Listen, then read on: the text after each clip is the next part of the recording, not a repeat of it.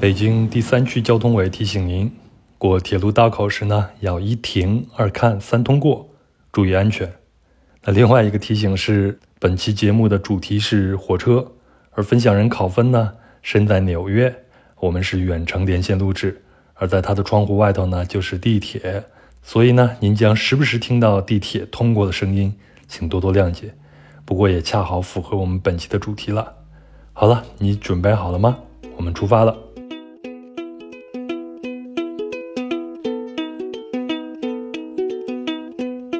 你好，欢迎收听《人文旅行声音游记·壮游者》，我是杨。啊，还记得《壮游者》的第六十四期节目吗？也就是同八十天环游地球再游地球那一期。那其实是我基于儒勒·凡尔纳的小说《八十天环游地球》来聊的一些背景故事。其中呢，我提到在十九世纪有两样工具的诞生，让环球旅行加速了，让八十天环游地球也有了一种可能性。那除了汽船以外呢，另一个就是至今依然是我们在旅行时的一个重要的交通工具——火车。啊，那火车是在一八二五年的九月二十七号，英国人斯蒂芬森亲自驾驶世界上第一列火车。载着四百五十名旅客运行成功，这也就标志着我们人类的旅行进入了一个新的一个阶段了。那此外呢，跟汽船相比呢，啊，火车还得有轨道，它不像大海是一个天然的一个通道，是吧？那火车它是没有铁轨不能运行的。那在十九世纪呢，有两条铁路路线的开通，也让儒勒·凡尔纳敢写这个八十天环游地球。其中一条是一八七零年开通的，从孟买到加尔各答，从西到东横穿印度的铁路。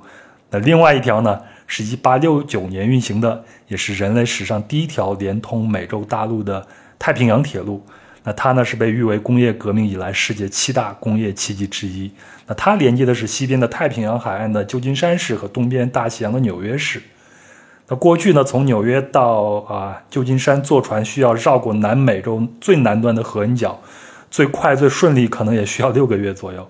而铁路建成之后，这段里程只需要七天时间。而且呢，这条铁路的落成呢，对美国非常的重要。在经济上呢，铁路沿线的农产品啊、矿业啊，还有自然资源得以便利的运输进入到全国的市场，市场就活了。而在政治上呢？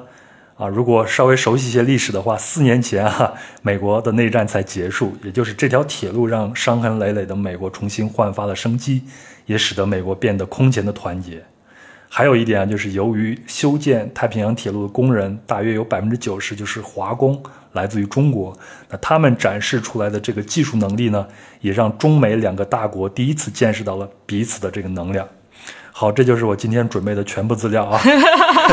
以上呢，算是我对那期节目哈，以及关于火车这个信息点的回顾和补充，也是今天这期节目的一个引子。那本期节目的旅行都发生在美国的火车上。火车呢，对于现代国家以及旅行的作用，我就不用多说了。比如我呢，到现在啊，出去旅行也会大量的选择火车，它的优先级是优于飞机的。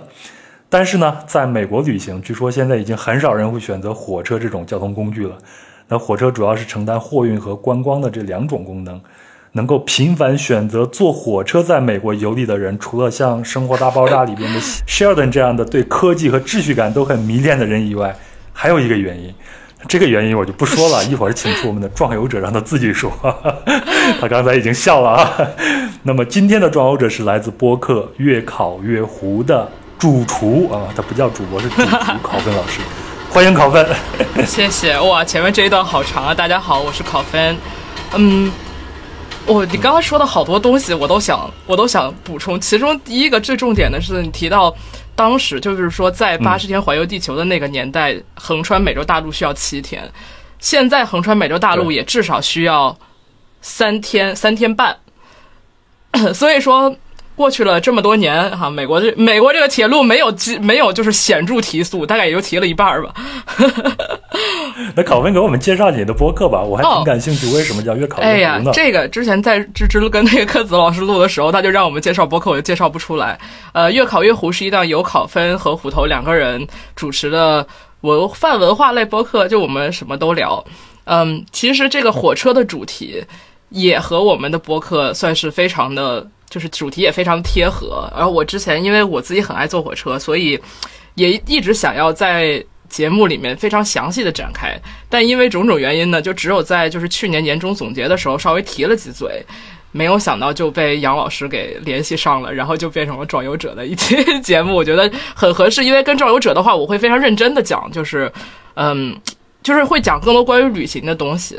嗯，我觉得这个机会非常好。嗯，好，你刚才说你的播客你自己不知道该怎么介绍，我跟你说一下你怎么写的。月考月湖是致力于把各种当代艺术、社会议题与文化理论乱炖一通，加热一加热一下，注意火候。所所以 所以你的考分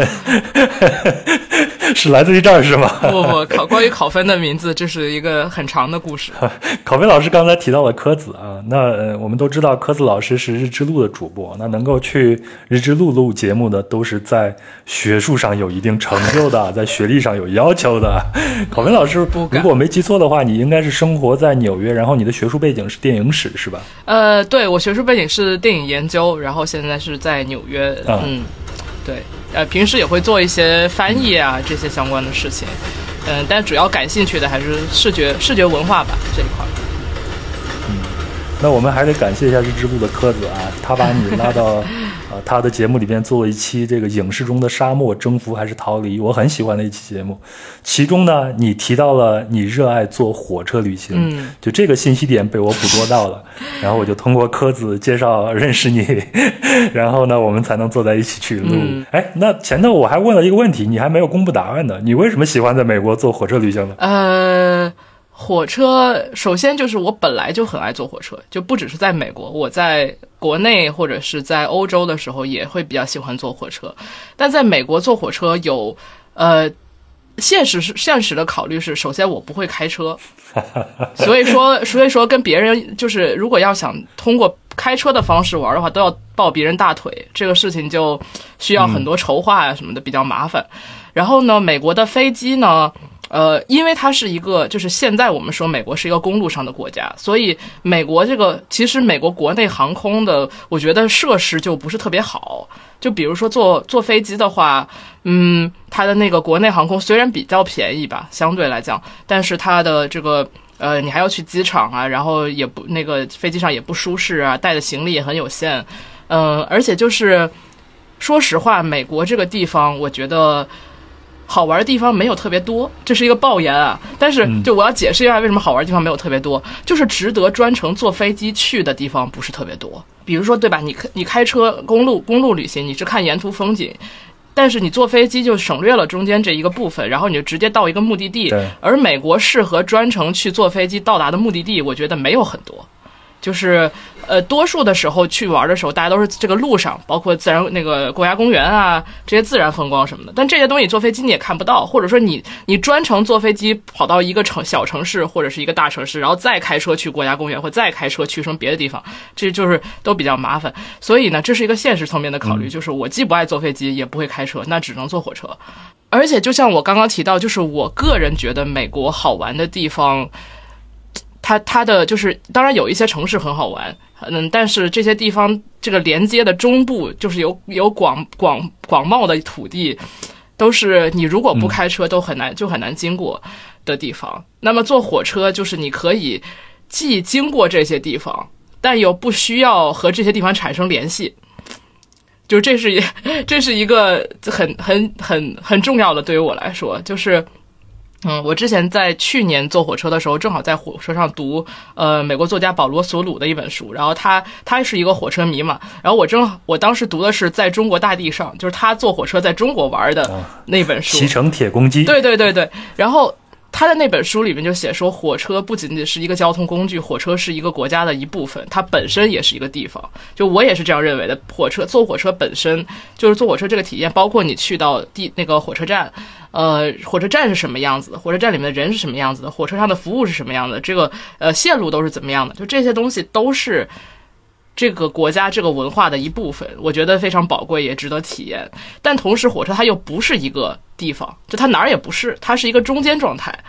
呃，所以就在这个中间状态里面，你不需要你在车上的时候，你不需要思考车下的问题。比如说你开车旅行，你还要考虑加油，考虑在哪儿吃饭，考虑各种各样的一些实际上的问题，包括比如说你到了这个社区，它到你作为一个少数族裔，它到底是不是欢迎你，对吧？这些东西都是你需要在呃公路旅行中去计划的。但是火车它哪儿也不是。它是一个，嗯，一个真空状态的一个这么一个地方。当然，它不是真空，就是你还是要和车上的人和这个这个国家的各种各样的东西打交道。这大概是我喜欢火车的理由吧。哎，我喜欢火车，除了你刚才说的能够看景以外，然后我觉得在中国旅行的时候，就是因为我们的这个飞机太不稳定了，然后呢，去机场的距离又比较远，对，这个很烦。然后呢，又要经过很漫长的一个安检，是的，是的。整个下来，这个时间其实还不如坐火车划算呢。而且火车相对来说，它是更忠实可靠的，嗯，时间是比较能把握的。美国铁路表示：“别骂了，别骂了。”好，那咱们盘盘道，你你你在国内，考飞，你还记得你第一次坐火车是什么时候吗？还有印象吗？哦，呃，有印象哎，呃，我是大概两三岁的时候从天津坐火车到深圳。呃，我具体记不清了，但是可能隔个要过两个两两夜还是怎样，反正还挺久的，肯定比现在要久得多。现在可能从北京到深圳的话，也还是需要二十个小时、十几个小时，大概是这样。就是我还记得那个火车上方便面的味儿，还有那个车里边的光线，也不是，就是晚上的时候那个灯光肯定没有现在高铁的那么就是舒适。人不知道能不能记得自己两三岁的事情。呃，还是四岁的事情，我也不记得了。但是我也脑子中有这么一个印象，就是方便面的味儿和那个逛的逛的那个灯。我是在八十年代，八十年代坐火车，大概也就是几岁。我印象很清楚的一点是我父亲带我去的，当时是从洛阳到郑州，其实是没有多长的距离。而且是一个慢车，慢到我现在回想起来这个事情呢，感觉火车就没有再早断。但是我觉得现在感觉它只是一个象征意义的第一次，因为具体的内容我真的是不记得了。我觉得我真正第一次坐火车应该是到了两千零一年。然后我决定离开家乡去闯关东去了，从洛阳坐火车去长春，大概是需要二十四个小时，但那个是我自己一个人完成了一个全过程，然后也是我人生最大胆的一个决定，就放弃了家乡，放弃了稳定的工作，投奔自由了。但是呢，那趟旅程对我来说，现在印象也是模糊的。其实我当时做那个决定，离开家也也也是很模糊、很盲目的，但是我就感觉很兴奋。因为坐火车就意味着去远方嘛，你如果去近的地方，你也不会选择火车，对吗？嗯。那远方就意味着希望。啊，对对。所以，所以我只记得这个兴奋感了。嗯。不过，我我确实就是做过，还就是我觉得这个小的时候这个印象对我来说还是很重要的。就是后来也坐过几次非常长的这种火车，包括我上中初中的时候有坐火车，也是从天津到成都。然后当时也是，就是还比较慢，大概坐了四十八个小时，还是还是多少小时？对，就是我觉得我我我觉得这些都锻炼了，我就比较能坐长车。呃，美国美国的火车真的很久，要坐很久。哎，那美国的火车什么样？先给我们介绍一下你坐过的美国的这个种类吧，好吧？好的，呃，这个要从哪儿开始说起呢？呃，首先就是我昨天昨天特意算了一下，就是我在美国做的，呃。先先说美国，先说美国铁路的类型哈，就是美国铁路，美国其实至今都是世界上铁路铁路里程数最长的国家，嗯，哦，对它它是有呃，我看一下啊，我记得它是有二十五万公里还是多少，然后它就是，但是美国的铁路绝大绝大绝大部分的铁路都是用于货运的，就是，嗯。客运其实能够拥有的这个铁路量很少，然后这个客运铁路呢，呃，也分长途洲、长途城际或者洲际铁路。就是我做的这个 Amtrak，嗯，这个美国所谓的美国国铁集团，但它跟我们国家的国铁集团的概念也不完全一样。还有比如说在阿拉斯加。它它也有一个类似于长途城际的铁路，但这种这种铁路是在美国是非常少的。然后还有还有另外的一种货运铁路，就是通呃叫通勤铁路 （commuter） 那个词。然后就是它是比如说像加州的 Caltrain，还有美国东北这一块地区长岛这一块的也有这些短途的这些铁路。呃，然后我主要做的就或者说我觉得我值得聊的。因为也做过长岛啊或者 Caltrain 这些，但是值得聊的就是 Amtrak、嗯这个所谓的美国国铁。嗯，这个美国国铁呢，它首先就是美国货运铁路不是像呃，sorry，美国美国的客运铁路不是像今天这样就是一直无人问津的，它曾经非常非常的辉煌，而且可能美国可以说它在成为公路上的国家之前，首先是一个铁路上的国家，直到它直到可能二战以后。才二战可以说是美国国美国铁路最后的辉煌吧。它其实，在一战之前就已经开始衰落了，但是因为战争需求，它可能又又呃呃回回光返照了几次。但是到二战以后就完全不行了。所以到一九七一年的时候，呃，其实那时候还是尼克松政府，这是一个共和党政府。但是我们可以后面聊这个东西，就是美国的这个呃公共财政或者说铁路，它作为公共财政的一部分是多么不受人待见。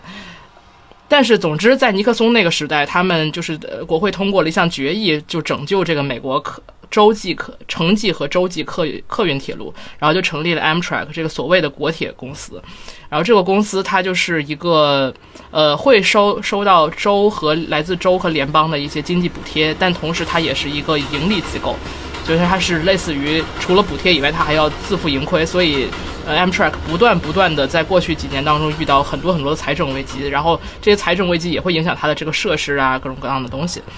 嗯，而且这个，而且这个美国就是刚我刚说了，美国有二十多万，二十五万应该是二十五万公里的这个铁路，中国好像是十四万。，anyway，就是但是在这二十五万的所拥有的这个铁路里边，它这个 Amtrak 这个公司自己只拥有一千公里的铁路。然后其其次，它还会在额外大概二百公里上铁路运行，就是说它它在这个整个美国的铁路系统里面的话语权是极低极低极低的。这也是为什么，就像我刚才说，为什么美美国 美国铁路说别骂了别骂了，因为美国铁路以晚点而闻名。它之所以会晚点，就是因为它它它自己在走的路上没有话语权，它要不断的给各种各样的货运车让路，就是没事就停一下，没事就停一下。这也是这也是它总那个什么。但是我做的就是呃铁路的话。或者说今天聊到的主要就是 Amtrak 的线，然后因为我是一个热衷坐铁路的人，或者说对于我来说坐火车不是为了从 A 地到 B 地，而是为了坐火车，所以我在美国坐的铁路的这个线路基本上都是从头坐到尾，就就相当于坐京九铁路就是为了从北京坐到红磡，而不是就是比如说我中间在哪下了或者怎样。呃，然后我做了八条这个主要的路线，我昨天算了一下，大概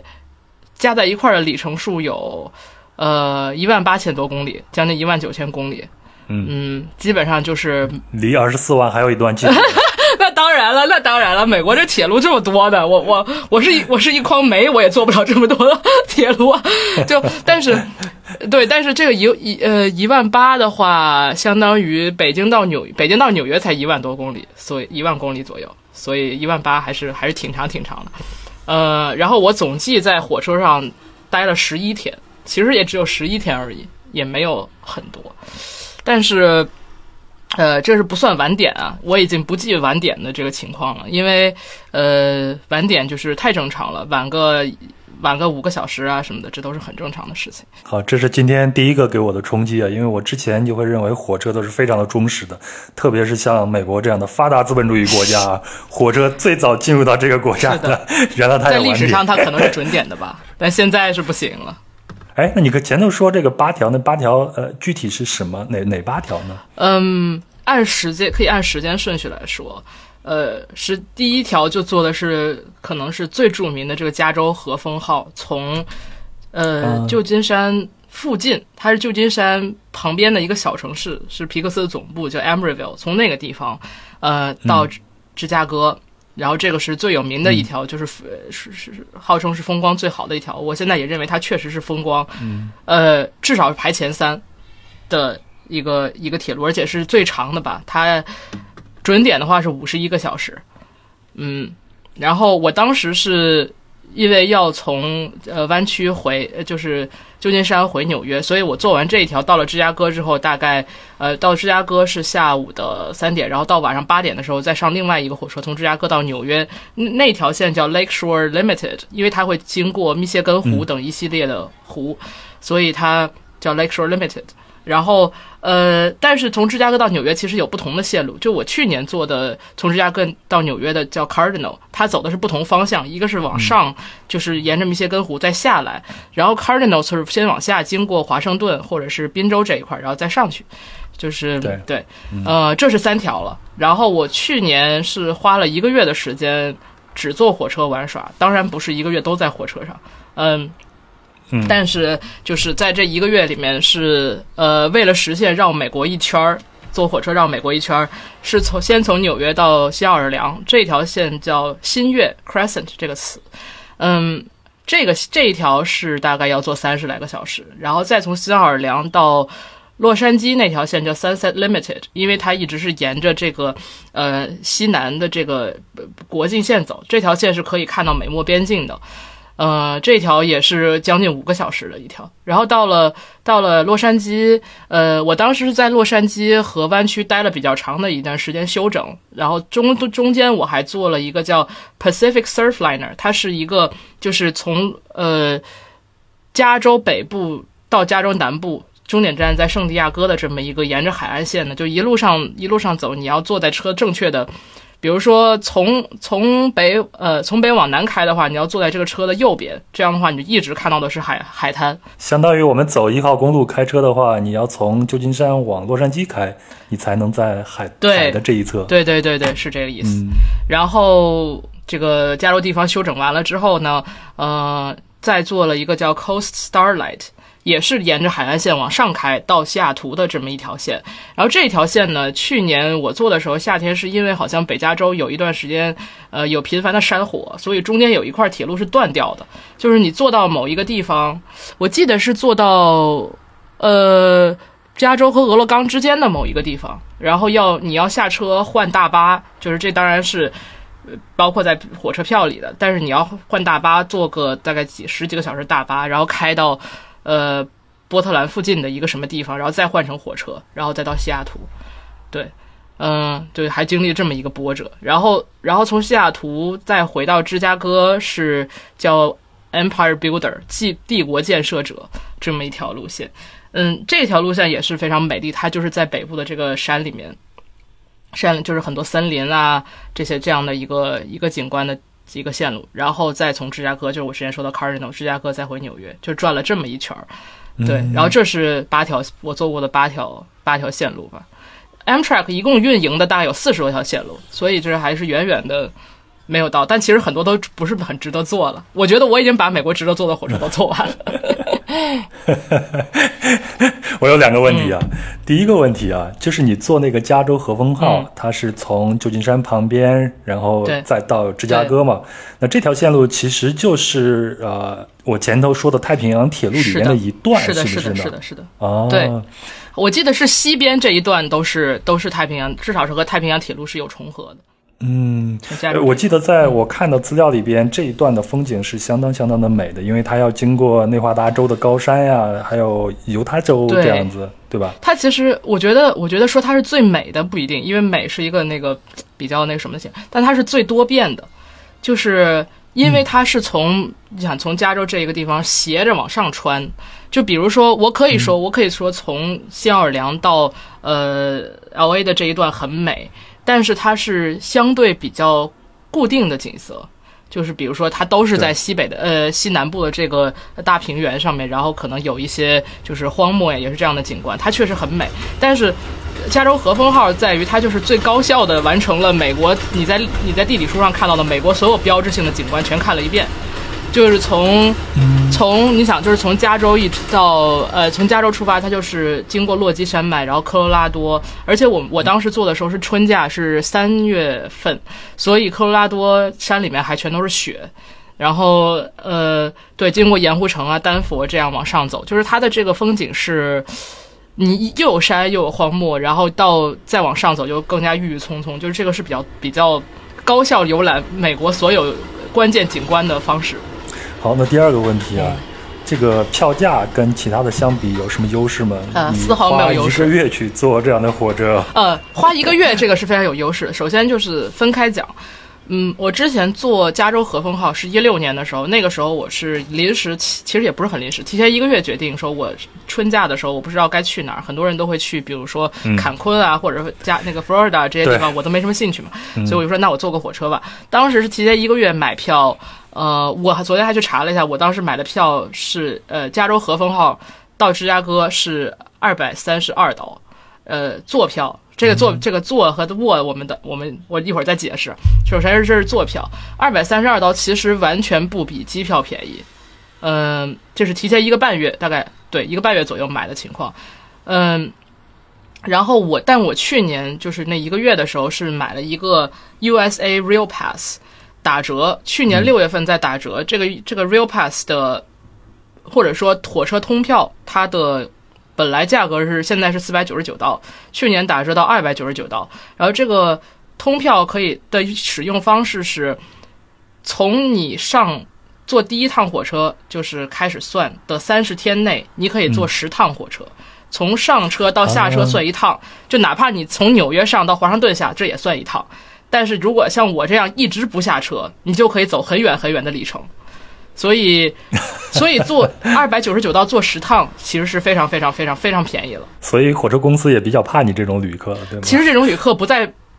并不少。就我在车上遇到很多人，也不是很多吧，我遇到过几个是跟我一样，就是已经坐了很久车，很久坐了一个月火车的人。哎，所以这点我还挺好奇的。我在不同的国家也坐过一些火车，唯独在美国没有。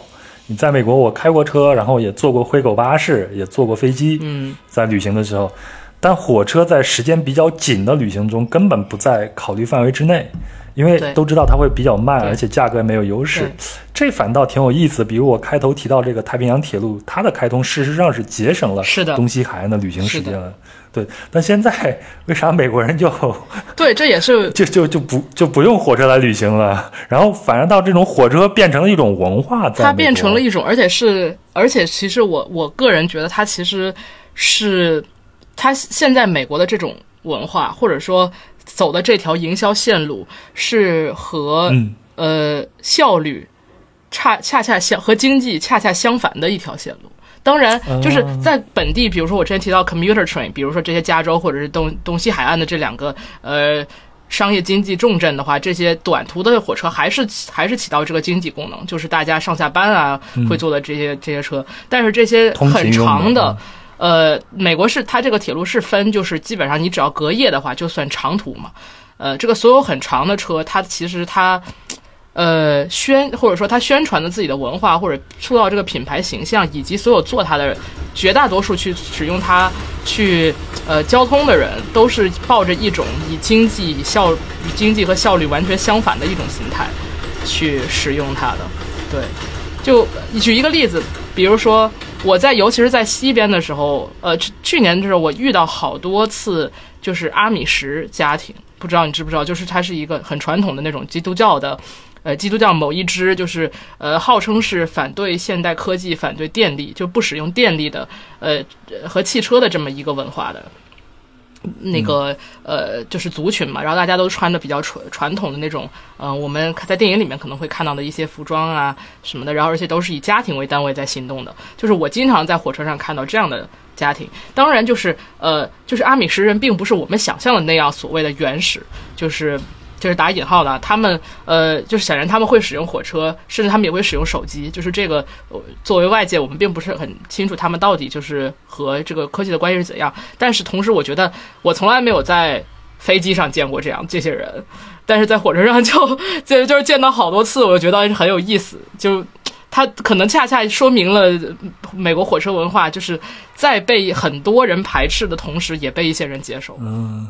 啊，我觉得这点好有意思。火车原来是现代科技的一个代表，到了现在，在美国反倒成了一个反现代科技的一个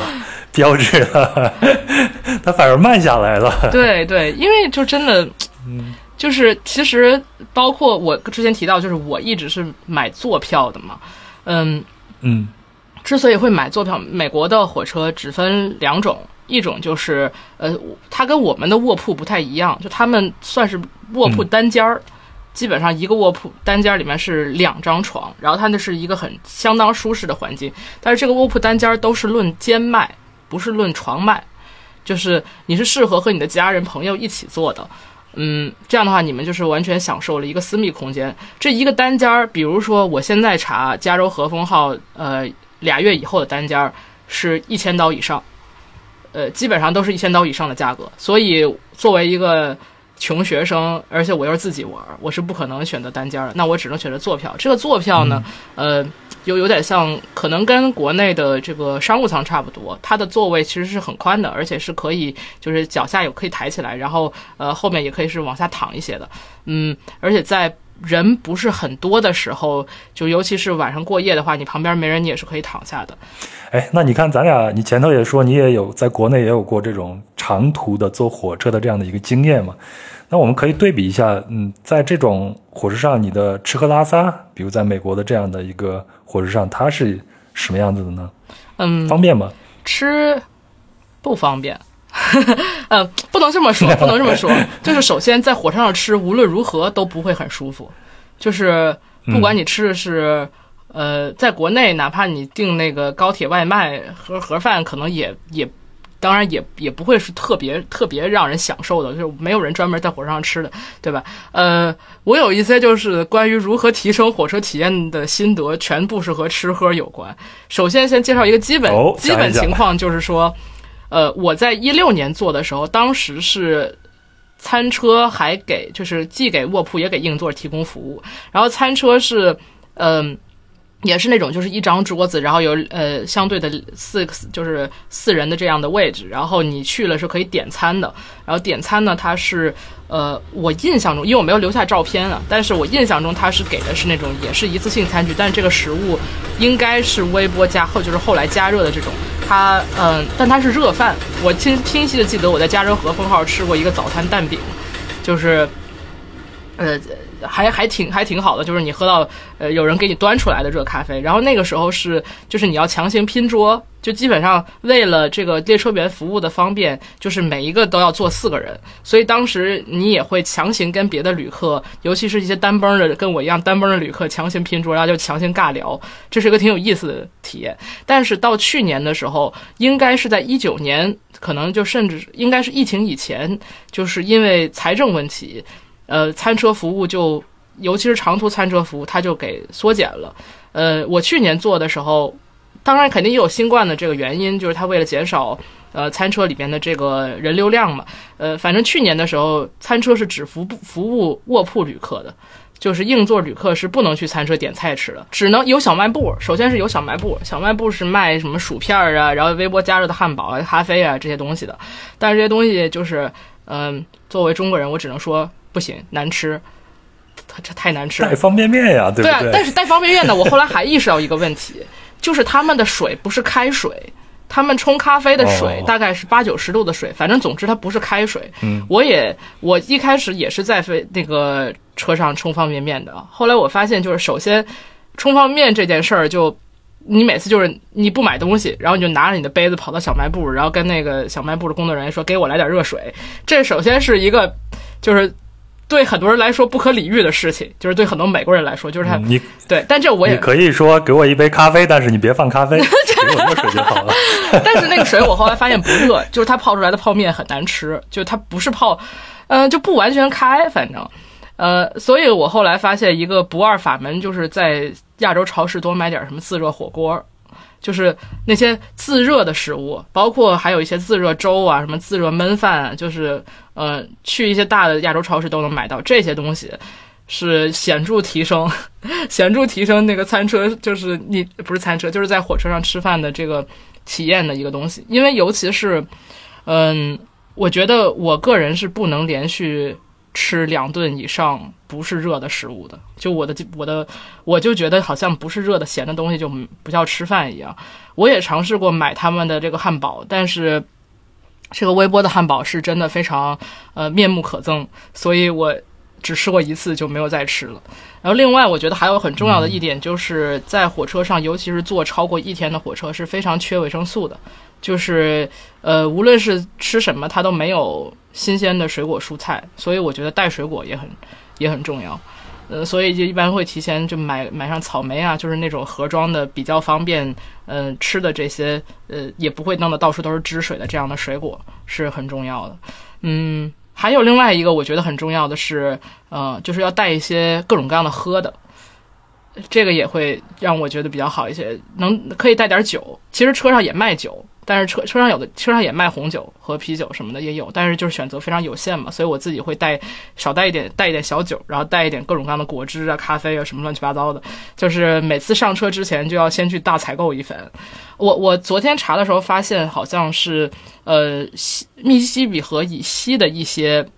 长途线路最近恢复了餐车的这个服务，就是他把这个餐车服务提升了。虽然他还只是服务于卧铺票的乘客，但他们把这个餐车服务到提升到那种就是餐厅级别的，就是你的餐具不是一次性的，是呃瓷盘子、钢叉子那种。嗯，然后它可能还是它的食食物上面也有一些提升，就它相当于把这个火车上的餐车服务变成了一种奢侈消费。你前头说，首先啊，你提到了三个坐火车的 tips 啊，嗯就是第一个呢，就是带一些自热的这些食品；第二个是带一些水果补充维生素；然后是带一些喝的啊。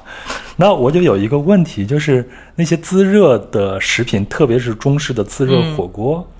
哎，你有没有觉得那个气味特别有侵略性啊？哦，我之前看过一些报道啊，说就像这种自热火锅，在欧美的一些公寓里边，留学生打开以后引起这种烟雾报警器啊什么的那些。嗯。你你在火车上有过这样的一些首先是？我觉得这个当然有两个层面吧，一方面是你确实要考虑到周围的人，就所以我一般都是去餐车，就是我不会在我自己的座位上吃，我会去大家都吃东，不是餐车，是那个观景车厢吃。就是大家都会在观景车厢里吃东西啊，什么吵闹啊，所以的我会在那个地方吃。呃，有的时候我也会挑人比较少的时候去吃，这样的话。但是另外一点就是，食物这个味道具有侵略性。首先，它不是异味儿，就它不是臭味，它只是食物，只是对于周围的人来，他们不习惯的一种味道。就我觉得我们不需要为自己的食物的味道感到羞耻，你可以有体贴别人，但同时我吃东西并不碍着别人事儿。就是你一方面当要考，当然要考虑别人的感受，但是我从我确实没有遇到过，就是别人跟我提，他们甚至还会问我这是什么呀，看起来好神奇，因为那个滋热东西它会喷气儿嘛，就是喷那个水蒸气。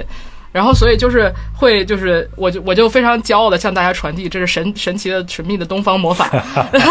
对，但但但这个东西 文化输出对文化输出一下，就是所有人都看我吃的倍儿香，就是拿出一片土豆什么的，呃，所以所以这个就是当然要体贴别人，但同时我觉得就是你。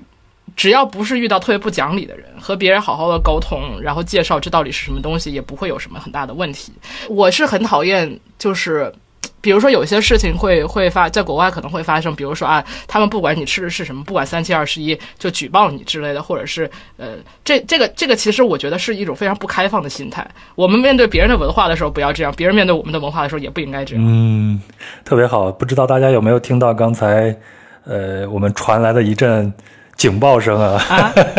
窗外传来了一阵警哦报声，，我这边吗？听起来好像报警了一样。对，哎，对，纽约 现在是地铁过，非常非常那个适合这个。纽约就是不是这个响就是那个响，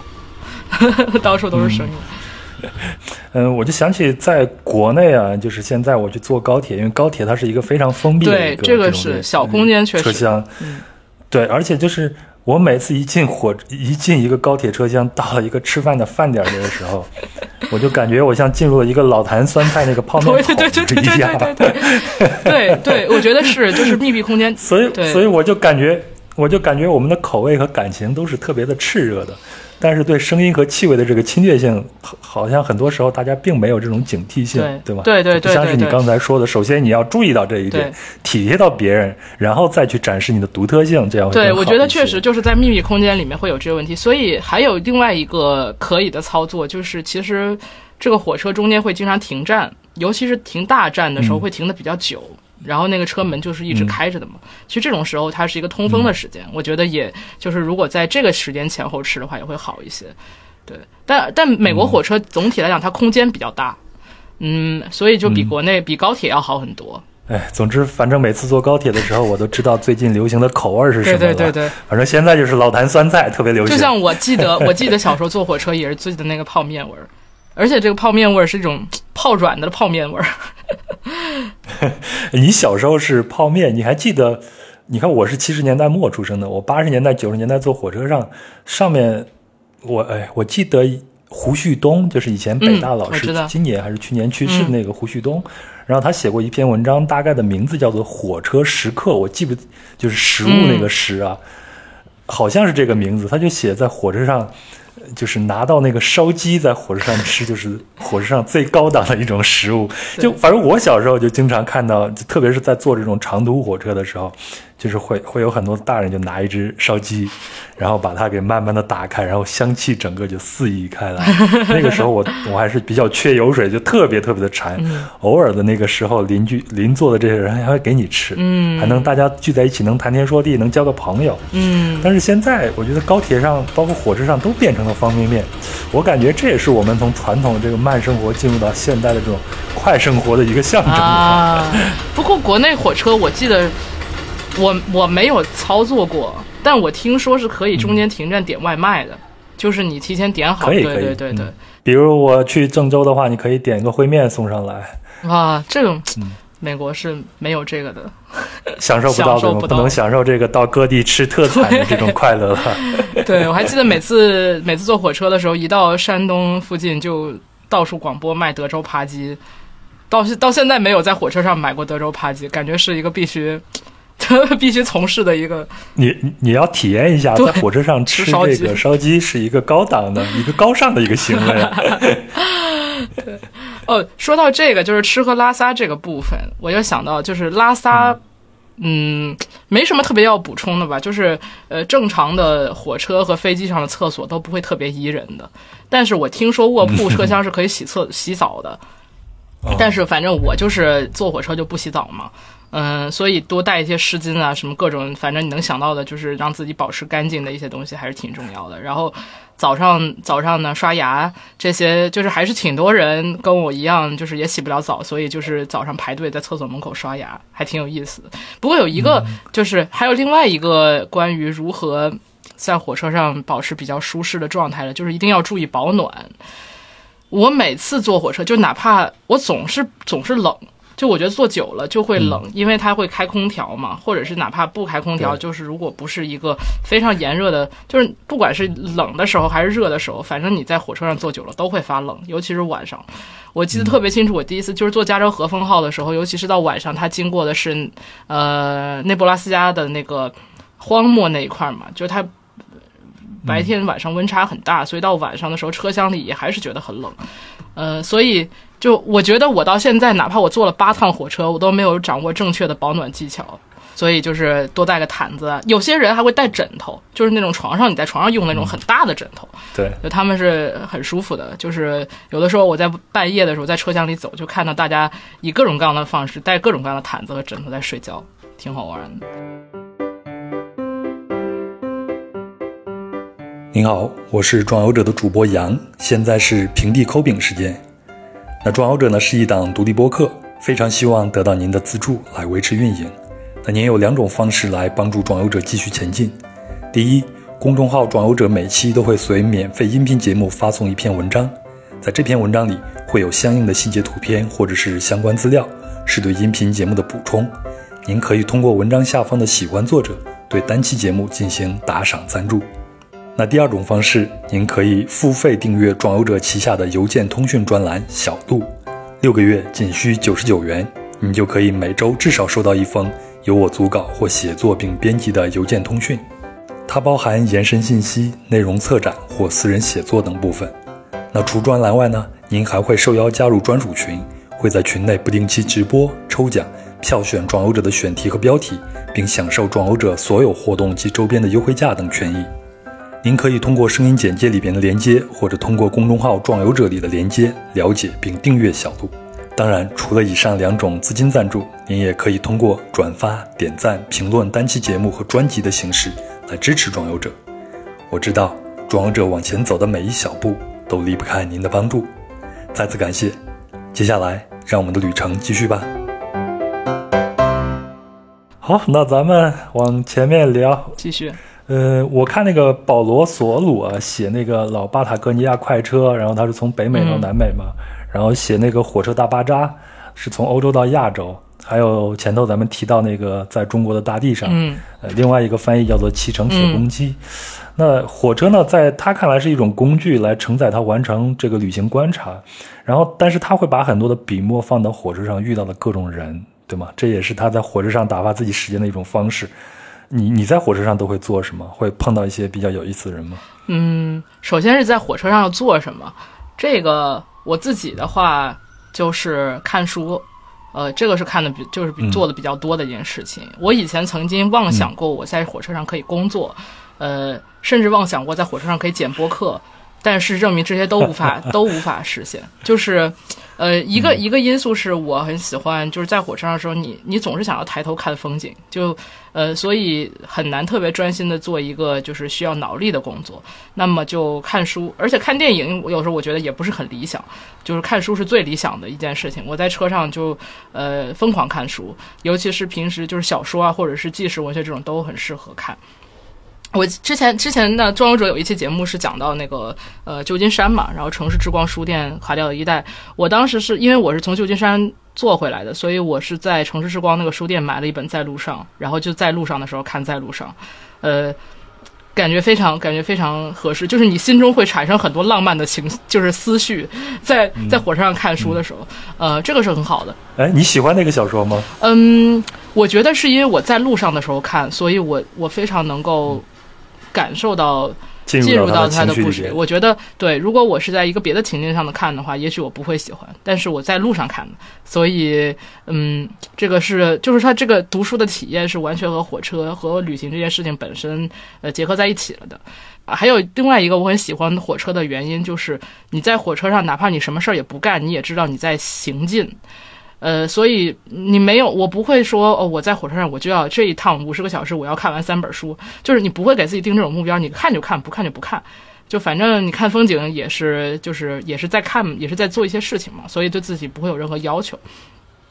另外一个事情就是，呃，像保罗·索鲁，或者是像嗯，美国有一批人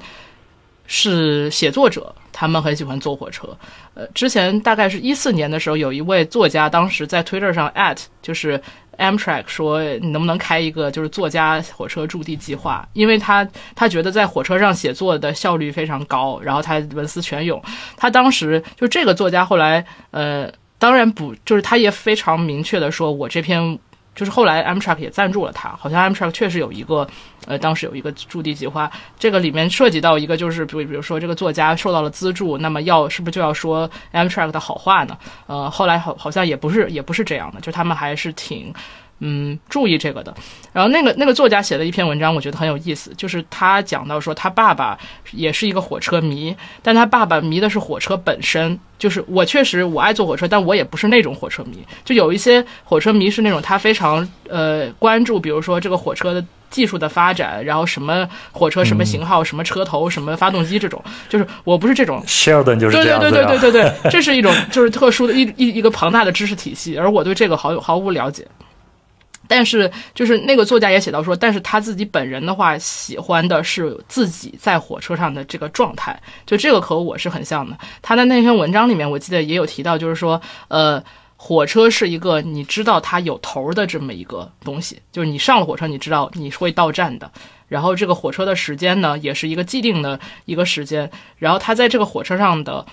工作就是，或者说他上了这个火车，就是要被从 A 地运往 B 地，所以这个事情本身就给人一个很好的感受。然后在火车上读书也好，写作也好，是一个额外的事情。他就把让这些额外的事情，本来你可能在生活中在家里坐着，在办公室里坐着，或者在学校里坐着的时候，你会觉得这些事情是你必干的事儿。但是到了火车上，这些事儿就变成了我额外干的事儿。就是说，你额外干的事儿，你就没有压力。呃，然后就会就会他像他就是文思泉涌，我就是看书看的变得比变得比较快，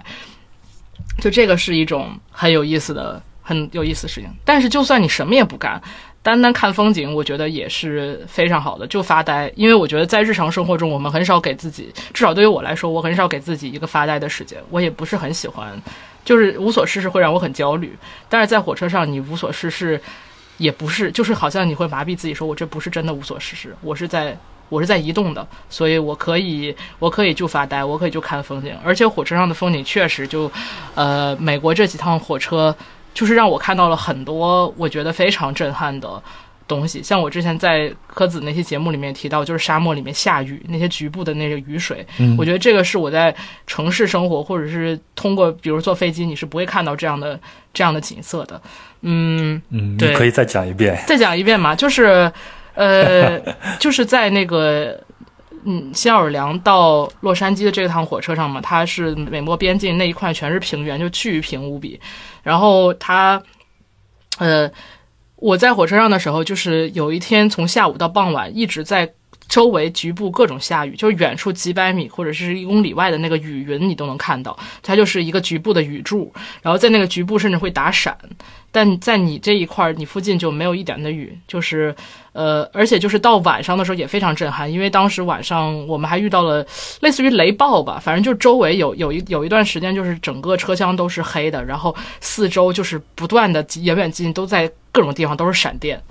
就。还有点吓人，因为当时就是大家的手机上都会发，都会收到那种就是什么天气预警那种警报，就滴滴的响，然后所有人的火就是车厢里面就是这种这种响声此起彼伏，但是你又看到那个窗外的闪电是非常震撼的。我觉得就是开车都不一定是这种这种感觉，因为那附近就我坐火车是发现，就是美国的这些中中这种大平原上的公路是没有灯的。就是你远处可能看到一辆车一辆车那样开过去，说一个灯都没有，但在这种完全黑暗的环境中能看到那些闪电，就是超级震撼。嗯，听着就起 是的，是的，包括包括那一趟线的话，可以看到美墨边境那个特朗普建的墙嘛，就比较远，不是特别近，就不是挨着它走，但是远处是可以看到的。包括那一一直贴着美墨边境走，就是有很多。呃，能看到很多大坝呀，或者是那些湖啊，都是在边境上的。它有可能是美美墨的一些共同的，呃，就是建造的一些设施什么的，就是还挺有意思的。还有看风景这一点，在 Empire Builder，就是西雅图到芝加哥那趟线上，有呃 National Park Service，就美国国家公园体系的讲解员会上车来讲解。虽然我多半儿就是我很多。听的不是很明白，因为他他会讲非常非常细的知识点，就过了一个城镇都会讲，就是这个这个城镇出过什么样的人，建造过什么样的东西，什么它是某一个什么企业的什么什么，就是非常非常细节的美国历史。但是挺有意思的，就是到他还会比如说发给你发一些呃，比如说哎这个城镇附近有一个滑雪公园，发一个地图给你什么的，就是这个也很好玩，嗯。我想想还有什么，就是比如说之前我提到，呃，在加加州和风，当时在科罗拉多的时候还有雪。科罗拉多有一个城市叫 Winter Park，就是冬日公园。当时那个地方就超级厚的雪，然后在那一站的时候会停的稍微久一点。当时我们就下车，然后就有很多从加州来的乘客从来没有见过雪，然后就穿着短裤在雪里疯跑，非常非常有意思。说到这个，还有一个关于吃的，吃的那个小故事吧。呃，我这辈子吃过最好吃的 tacos 就是那个墨西哥那种饼，呃，是也是在 Sunset Limited。有一天半夜的时候停在圣安东尼奥，就还是德州一个挺大的一个城市，嗯，也是在边境上嘛。马刺队的所在地。对，然后这个地方呢，呃，当时我是在车上，呃，认识了两个人，其中一个是我在新奥尔良住青旅的时候住我上铺，然后后来发现我们两个是。要坐同一班火车离开新奥尔良，她也是在乘火车旅行的一个女生，然后还有另外一个我们在火车上，的，也是同同时在那个青旅住别的房间的一个男的，然后他们我们都是坐同一趟车的，所以就认识了。然后当时晚上的时候，大半夜大半夜凌晨一点多，然后在这个火车站，可能在圣圣安东尼奥这个站要停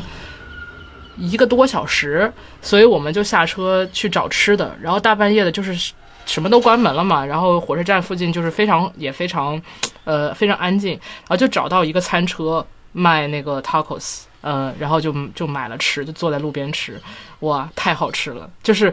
因为你你已经坐了三十来个小时的火车，然后没有吃到一口，就是这种别人刚刚做出来的食物，然后你就坐在大半夜坐在路边吃，然后喝着冰可乐，就是极致的享受。就火车坐火车还有很多这种奇怪的事情，就还还挺好玩的。嗯，对，对我觉得在火车上你还经还还可以认识朋友，还可以聊聊天，这一点也挺有意思。就像你刚才说吃的，我也想起来啊，我坐火车上最大的一个收获，就是我一一年的时候从西藏拉萨坐火车嗯到重庆，嗯然后非常非常的漫长，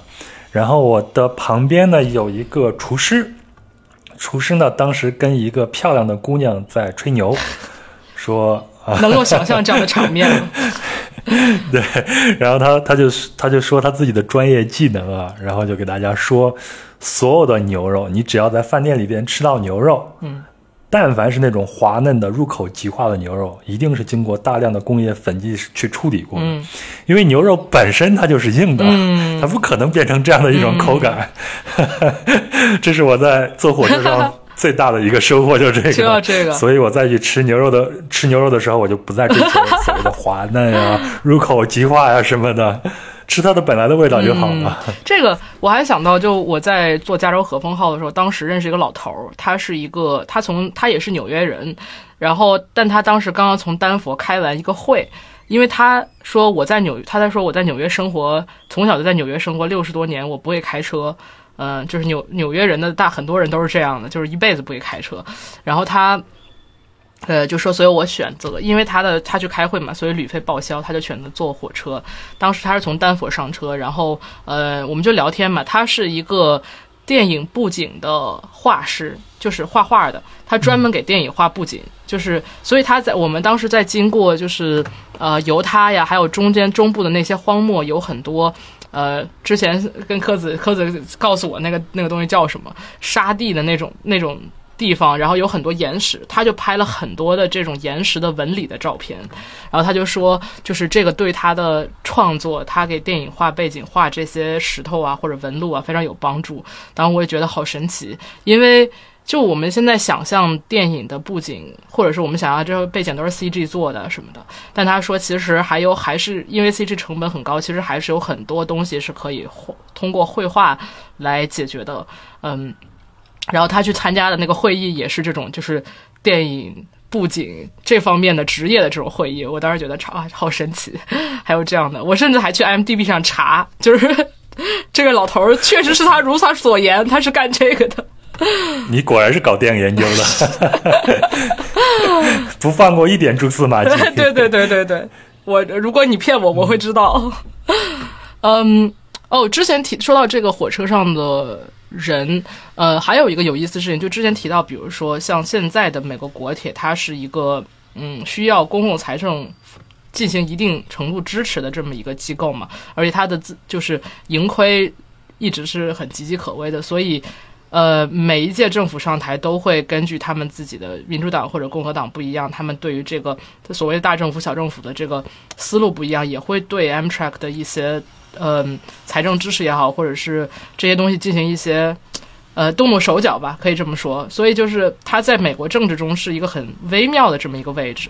嗯。我之前看国内的一个记者，好像是正午的记者，呃，杨潇吧，呃，这位前辈写的一篇，对他那个写过一篇文章，一篇文章，对，然后他又提到，就是说美国，他在文章提到，就是美国象征着，在现在在美国的这种呃 Amtrak 这样的铁路，象征着一种国家主义，或者象征一种公共精神，就它是一种公共服务。但我觉得这个很有意思，就是我在呃俄勒冈那边，就是从。从加州到西雅图的那个呃那一趟车上，就是正好和我同车的就有两个呃极右翼阴谋论川粉，可以这么说。就这两个人他们在聊天的时候，一直聊的是各种各样的阴谋论，就是嗯我们能够想象到的所熟悉的美国主流的阴谋论，包括呃甚至包括比如说加州的山火是谁造成的，然后还有什么。嗯，俄罗斯怎么样啊？中国怎么样啊？还有各种各样的，就是呃，关于对于民主党的一些非常离谱的攻击，就他们一直在那儿说小话，然后就是聊天。然后我当时心中想，就非常有意思，就是他们这样的人，其实是，或者说他们这样的人，如果他们的政治理念是始终如一、一以贯之，具有一定程度的连续性的话，他们不应该享受铁路的服务。就是铁路的精神和他们的所支持的东西是恰恰相反的。就我觉得这个很有意思。但当然，这个当然就是他们也可以享受。就是这，我觉得这同时也是一种公共精神的体现。包括比如说在火车上，呃，要不要戴口罩？其实美国是有很多人很反对戴口罩的嘛。这当然这是完全政治化的一个一个讨论了，在美国变成。但是同时，就是你在这个处在这个公共空间中，就是会有列车员反复的跟你强调你要戴口罩，然后如果你不戴口罩的话，会会有人就是他会来呵斥你。但是有的人就是不听，就是其实这个很有意思。嗯，就这种这种冲突，其实我觉得如果把火车作为一种公共空间的话，它是一个非常合理的可以容纳这种冲突的这么样的一个地方。就他们在那聊天，可能我相信很多人也会觉得。很烦，反正我当时听的时候觉得特有意思，就是 他们说了很多让我大受震撼的一些东西，嗯，但同时就是又觉得我可能在除了火车以外的时间不会与这样的人共处一室，就以我自己的这个交际圈也好或者怎么样也好，我是不会知道，呃，不会真实的聆听到这些人都在都在说些什么，但同时在火车上你就可以听到这样的人他们在讨论这些东西，嗯。包括他们一些自己个人的情况，有的时候你会想到哦，为什么他们会成为会有这样的想法？就我觉得这些东西，这样的一个环境是很有趣的。嗯嗯，脑子里边已经给他们写好剧本。对对，或者说，对，或者说。就是我一开始会觉得天呐，你们在说什么？不要说话了。但是听久了就觉得，嗯，好有意思呀。就是人间观察吧，可以是一种。对，做文字工作或者说是文艺工作者，通常都会有这样的一个习惯，在公共空间会去观察一个人。是的。然后脑子里边给他小传都已经写好了，去猜测他的各种身份，是的，是的，以及他未来的发展。哎，我也碰见过一个挺有意思的，呃，是我有一次从洛阳，呃，从北京坐火车回老家洛阳吧。然后在火车上呢，那不是高铁，是普通的列车，好像旁边就坐一个，应该是来自于，应该是来自于我们那边的一个在海外做水手、船员的这样一个角色。你知道我们那边就有很多外出劳务工人员会去做船员嘛？据说就挣的还挺多的。嗯。然后那天我就听他说，他去外面捕鱼的时候啊，在日本靠近日本外海的一个地方，在捕鱼的时候。突然警报声大作，然后有一架战斗机停在了他们的这个捕鱼船的这种甲板上。心里想：你们那是航母吗？好大的捕鱼船！然后就落，然后呢就冲出来了一队这种全副武装的美国的这种士兵，然后对他们进行了一个详细的搜查，然后好像说这个呃。这个这个战斗机上好像还有导弹等等等等等等，反反正那次我也是 大开眼界，大受震。但是但是我挺理解的，因为他们生活在那样一个闭塞的一个环境里边，可能他们大家平常聊的这些东西就是这些，对对对，吹吹牛啊。是的，是的，是的，是的，是的，就是就就像你说的吹牛，他们并不是在聊天，而是。A 想告告诉 B，我知道的比你多；B 想告告诉 A，我知道比你多。就是，所以他们会扔不断扔出很多我从闻所未闻的一个比一个更骇人听闻的阴谋论。但是这个就就真的很有意思，就是我觉得偶尔接触一下这样的人也是挺挺不错的一个事儿，就让你知道大家的这个世界是如此的多元。对对对，其实这也是这也是我们应该去接受的一个事实，对吗？那说到这个火车上遇到的各种各样的人啊，我今天在装游者的这个邮件通讯呃小路群里边，呃征集了一下，说大家谁坐火车有什么样有趣的故事，然后就征来了几个，我给大家分享一下。第一个是蔡小元，小袁啊，也是装游者的一个分享人，他分享的是坐摩洛哥火车的经历，然后他是一七年的时候独自从菲斯坐火车到卡萨布兰卡。那车厢呢是常规的六人座，但是等等他找到这个车厢的时候，发现里边躺着四个俄罗斯的中年妇女，还有一大堆的这个行李，就没有给他留下座位，然后他就坐到了隔壁车厢。隔壁车厢当时只有一个本地的大哥，也就是一个摩洛哥的大哥，就车程很长嘛，比较无聊，他就拿那个谷歌翻译和大哥一直在聊天，啊，然后聊得还挺嗨的，两聊了两个多小时，内容大概都是通常会问的。呃，作为这个世俗的穆斯林，你们买酒方不方便呀？为什么讨厌美国呀？准备娶几个老婆呀？这些。后来呢，就是这节车厢上其他的那个乘客就陆续上来了，然后就在这个大哥去卫生间的这个空隙，被他占座那个主人也到了，而且是一个年轻的一个军人，一个摩洛哥军人，他就赶紧站起来给这个军人让座，然后独自站到这个过道上。那个大哥上完厕所回来以后呢，一看自己来自中国的朋友站在了过道上，然后就用一番爱国言论劝说这个军人同志把他的座位给让出来。他还是拿谷歌去翻译的。然后呢，军人同志就挤到了他要去原本要坐那个俄罗斯的车厢。这反正这个小袁就说他自己红着脸回到了原本属于这个军人的座位时候，其他的乘客们居然鼓起了掌。是的，是的。小袁就说这个掌声可能不是给我的，是给那个大哥的。嗯，对啊。不过这个就很这个太就我就想说一下太有意思，就是在火车上大家会因为你会在一个密闭空间长时间的和一些陌生人待在一起。所以这个时候，有的时候会产生一些 奇妙的同志情谊，或者说，你当你觉得大家好像没有在注意你怎么的时候，可能大家都在偷偷偷听一些对话呀，或者是怎么样的，就是这种对这种这种感觉还是挺有意思的。还有一个听友叫 Adora，他说也是去卡萨布兰卡，然后车上的一一车人旁边就有一个很壮的男士啊，就有意无意的往他身上贴，嗯，但是车厢里边有唯一一个穿黑袍的女士，就喊他过去和他坐在一起。这个黑袍女士是一个呃中学的英语老师，英语很好，直到她下车的时候还把她送到车门外，看着她走了，所以当时就非常的感动，嗯，不错。然后还有一个叫做孙泽川的啊，他说他是从格鲁吉亚坐火车去阿塞拜疆，然后因为语言的问题不通，然后上火车上呢对谁就微笑啊，因为这是最安全、最保险的一种方式。后来火车开动了，乘务员送过来这个床单被子，他不知道干啥的，然后就有一个同车厢的阿塞拜疆老奶奶就帮他把床给铺好。哇，这个多温暖！然后到了晚上的火车停下来，也不知道干啥，然后他就看见同车厢人都全都下去了，然后他就想，那我也跟着他们下去，不至于误了火车。然后呢，他就下去，然后就发现一大堆人在外面弹琴唱歌，手里边还握着这个葡萄酒的酒瓶在喝。哇，格鲁吉亚的火那个葡萄酒也很是的，是的，是的。然后他就慢慢的就放开了，然后也跟着大家跳起来，也唱起来，因为他们唱的就那几句。然后这对他来说也是一个非常难忘的一个火车的经历。呃，还有一个老朋友是老刘 啊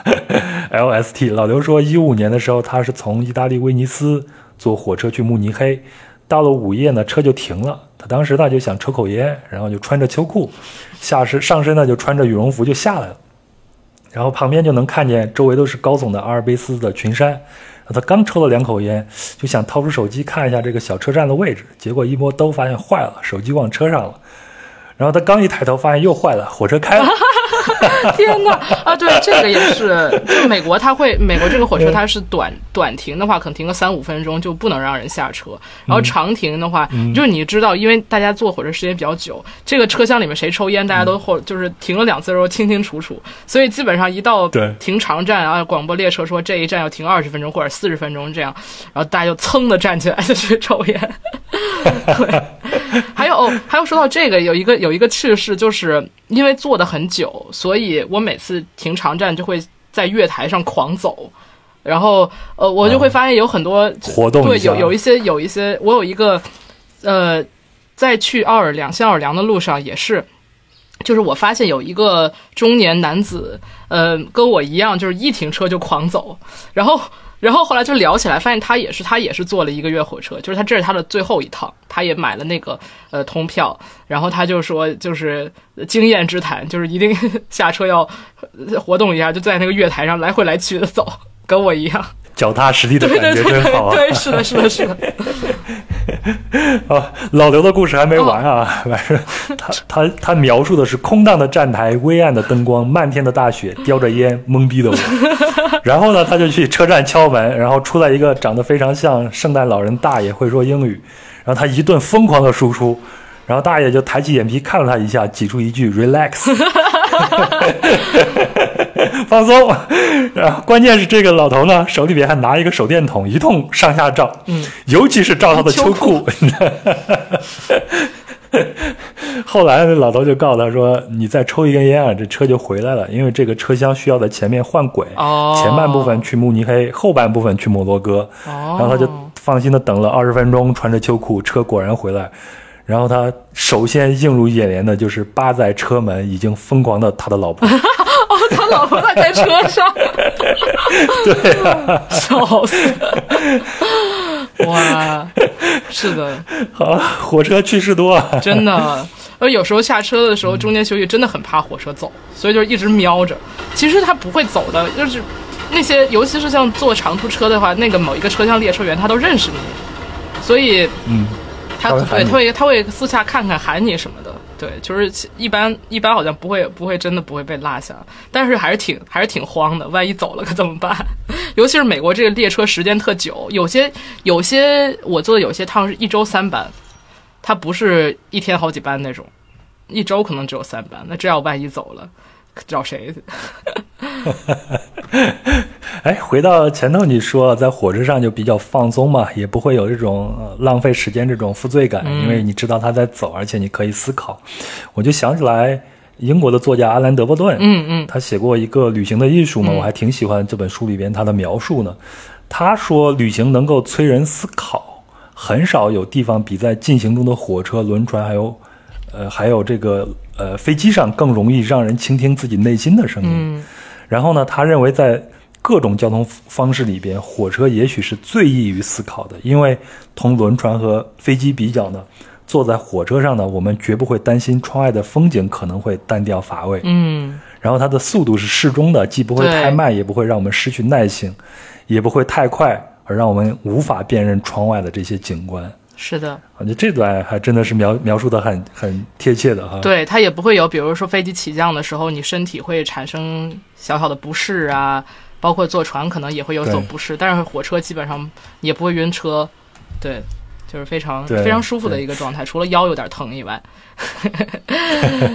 对，阿兰德伯顿还说，他说在这个火车行进当中，火车呢总能够让我们窥见一些私人的空间。有的时候，这这是我说的，接下来是我说的，就有的时候你感觉坐火车就像在看一个电影啊，嗯，对对对，这个就我我忽然就是想起来，我小的时候有住在亲戚家，然后当时我在我是天津人嘛，然后当时他住在就是离天津北站比较近的地方，呃，到了晚上的时候，就是远处有火车过去，然后在墙上就会有一个影子，然后就是一一个光一个光这样、就这样过去，然后现在想起来，它非常像胶片放映的那个。感觉就好像有一列胶片从你这个从你的墙上就划过一样，所以就是电影电影和火车的关系是非常紧密，所以我我有的时候在想，就是我很喜欢火车，可能跟我喜欢电影有一定的关系。就首先他们都他们都是现代性的一个代表，或者说当他们诞生的时候，这一门技术的诞生就对呃人们去理解现代性呃产生了很大的很大的很大的影响。而且同时，这两个都是关于时间的技术。电影，比如说电影，它是一个，它跟一幅画不一样。你看一幅画可以看一分钟，可以看五秒，也可以看一个小时。但是电影如果像，如果我们不现在像倍速看的话，它就是一个半小时就是一个半小时，就是你每分每秒都是一个具体的，呃，和你的身体感受一样的一个时间。就火车也是这样。哎，说这个，我突然回忆起一个画面来，也就是，呃，我一三年的时候去印度，嗯然后坐火车到新德里，但是火车进入德里的时候，其实进入的是旧德里。嗯那在旧德里火车站的两边呢，就是所谓的这种贫民窟，嗯我的感觉。就有好多楼都像是那种烂尾楼，或者是被横切了一半这样子。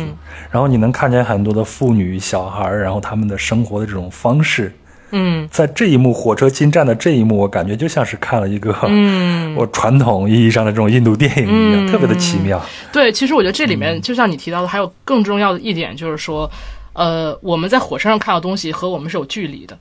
就是你不和它产嗯生关系，就这个和电影也是很像的。比如说你看雕塑，嗯或者是听音乐，它都是一个直接关系到你的具体感官的东西。雕塑，甚至你可能去摸它，它跟你处在同一个空间的。但是我们看电影和我们坐火车一样，都是和我们看到东西有距离的。你知道，你和它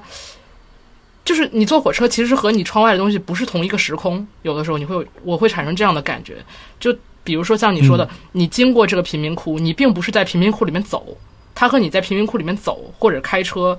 是有很大区别的。就是这个这个距离感，我觉得让你可以成为一个完全的观看者，就是你你去你享受的是这个风景，但你不需要和这个风景产生关系，甚至可以说它把嗯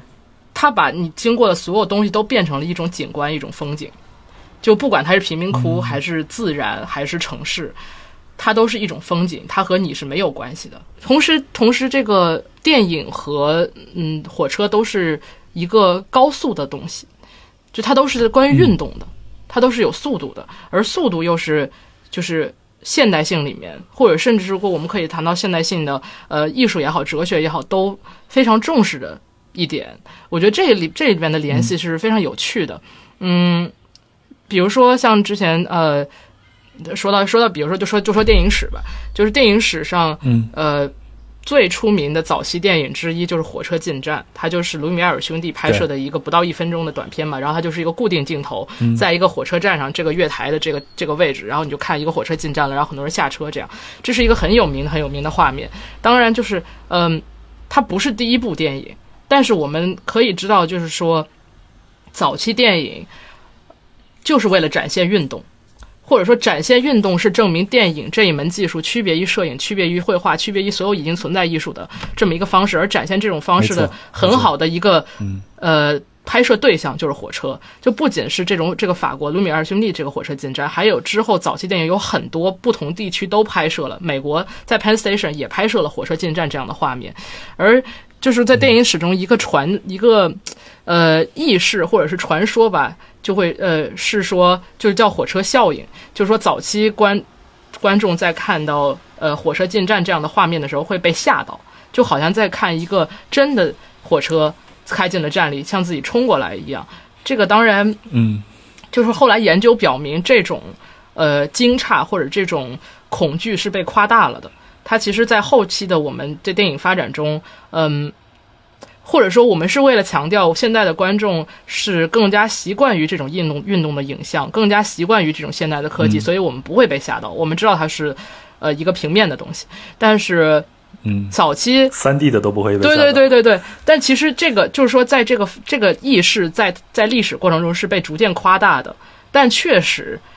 有也有历史文献记载，就是当人们看到。呃，火车进站这样的早期影像的时候，那些早期的早期电影的观众会产生各种各样的反应和情感。我甚至还看到一个，就是说一八九七年吧，大概是在上海放映《火车进站》的时候，然后观众有有有一有一个有一篇文章还写到，就说观众当时的反应。其实这不只是，嗯，关于火车进站就这一个庞大机械冲到你面前的这样的一个反应，人们还会看，比如说，呃。这些熙熙攘攘的人群，他们上车了，下车了，有这样多的人在动，就是这个动动态已经不只是关于这个火车这个机器本身，而且还有包括人的这种活动啊什么，这些也是会被早期观众所呃就是注意到的。它代表了几个东西，一个是说这种巨大机器是会让人产生恐惧的，而这种恐惧就是不仅在于这火车很大，它也很它也快，就这个快不是说我们现在意义上的。呃，飞机是更快的，高铁是更快，对吧？而是说，在火车诞生之前，可能没有这么大的、这么快的机械，而这种又快又大的机械使人产生的感受，被电影这种，嗯，记录运动的媒介所很好的捕捉到。他们是一个相互，是一个相互成就的这么一个关系。嗯，而且就是铁路它带来的是一种标准，就是在铁路。时刻表产生之后，人类的时间观念是发生了变化。这可能是最早，对，就是那个时候也没有地铁，也没有飞机，也没有其他的交通工具。这是关于最早的时刻表，就是人们认知时间的方式已经被时刻表、被标准铁路时间，甚至是距离的方式，比如说标准的铁轨轨距，还有标准的这种呃，比如说 A 到 B 是多少小时，就是这种认知方式，就我们对于时空的认知方式被这种东西改变了。而电影也恰恰是。改变人们对时空认知方式的这么一个东西，我觉得这里边的联系是非常多的，就是我能想到超多，就是为什么为什么我喜欢电影，同时也喜欢火车，因为他们是一个东西。嗯，咱们聊聊电影吧。你你你你喜欢这个火车在电影里边是经常会变成一个符号或者一个工具出现的，有哪些你是印象非常深的呢？我最深印象最深的，或者我最喜欢的一个是一个动画片，其实。叫《永生之酒》，是一个日本动画。然后它几集就是全是讲在火车发生上火车上发生的事。然后当时它这个火车应该是从我忘记了，反正是最后到了芝加哥。它它的这个呃也是讲的是十九世纪。的这么一个故事，然后上面有各种各样的人群，然后最后他们就是因为不同不同的原因相聚到这个，都上了这登上了这一班火车，并且在火车上发生了各种各样的事情。就是这个其实是非常标志性的一个，就是说把火车作为事情发生的空间的这么一个一个叙事吧。因为我们能想到很多电影都是在火车上发生的，因为火车是一个嗯，就是它相当于是一个密闭空间，它在行动，你在中中途的时候是不能跳车的，它是一个。被框定好的一个固定的时间段，在一个固定的地理位置，呃，会发生一些故事。所以说，它可以作为一个空间，它可以使这个故事的张力达到一个可能别的空间很难达到的这么一个一个程度。它就像一个高压锅一样。所以这样的就是这以这样的方式讲故事的，嗯，电影其实是很多的。像，嗯，《雪国列车》它也可以是这么一个，嗯，这样的一个故事，《釜山行》之类的，对，都是这样的故事。我是很喜欢这类的，就觉得它惊险刺激、叙事高效。但同时，我也能想到别的例子，比如说《失之愈合的奇迹》，就它讲的是，嗯，这个城市通车了嘛，然后那些小孩两车交汇的时候，变成一个可以许愿的瞬间。它其实和我之前讲到的，比如说像《永生之酒》或者是《雪国列车》这种不一样，它不是把火车作为一个空间，而是火车，嗯，这么一个东西，它成为一个象征意义的，它就跟一个庙一样，就是它是一个。从外部去看它，他们这个这个在在电影里面，这帮小孩跑到了一个高处，然后从这个高处就可以看到那个火，就是高速列车开过的那个呃铁轨的地方，所以它又是就是这个火车的象征意义又变得非常明确，就是它是一个呃，当然像像快速的机器啊这样的一个东西，同时它象征了比如说与外界的连通。一些各种各样的可能性，所以这些小孩会去许愿。我觉得这也是一个很有意思的设置。《量子弹飞》里边的火车，他们在火车上吃铜锅，你有你还记得吗？对吧？这这这吃还唱着歌吃着火锅。对，我觉得他那个里面也是很明确的，就是呃，火车是作为一种工业化的现代性的东西。它是一种，同时也是一个文明的冲突的地方。我也我也记不清了，但反正《让子弹飞》里面那个火车让我印象很深。前头还是马拉的。对对对对对对，就是所以说它的它的荒谬就在于，就是你同时是一个用一个现代性东西，但它同时又又不是现代，就是它是很矛盾的一个东西。我觉得这个还挺神的。但其实像比如说去提到雪国列车，就是火车，它既可以是一个诺亚方舟，同时它也可以是一个反乌托邦。就是它，它被赋予了很多这样的意义。它既是一个像你说的开往希望的、开往未来的、开往远方的这么一个东西，它是一个或者说在一个进步叙事里面，它是一个向前的、向上的、向好的东西。但同时，在这个进步叙事的走到一定一定程度的时候，我们也可以说，就是这种呃科技主义也好，或者什么也好，它注定会带来一些一些一些灾难，而火车同时也可以成为这种灾难的这么一个载体。我忽然想到一个很有意思的事儿，就是，呃，英国从二几年开始开发了一种叫 Cinema Train，就是在火车车厢里面放映电影。它是一种专门特制的车厢，就不是像我们现在似的，比如说飞机上每人一个小电视那种，而是说它是在火车里面就有屏幕，然后进行胶片放映，大家在火车里面看电影，就是你边行进边看电影。这是一种多么目不暇接的体验，就，呃，而且它就是，它是相当于把这种把这种看电影的体验和坐火车体验完全结合在了一起，它是一个事实上事实意义上的在空间意义上的结合，就而且是所有的人在看同一个屏幕，不像我们现在在飞机上就是各看各的。我如果没记错的话，这种特制的车厢到八十年代末期才消失，就是在英国。我不知道其他国家有没有这方面的技术。嗯，我没有查这个具体的资料。如果有知道听友可以告诉我们一下。那这样的一个火车上看电影这种体验，是不是因为汽车影院的诞生以后才激发了这样的一个灵感，让火车和电影结合在了一起？二四年，二四年应该还没有电的汽车影院，我不知道哎，我不知道。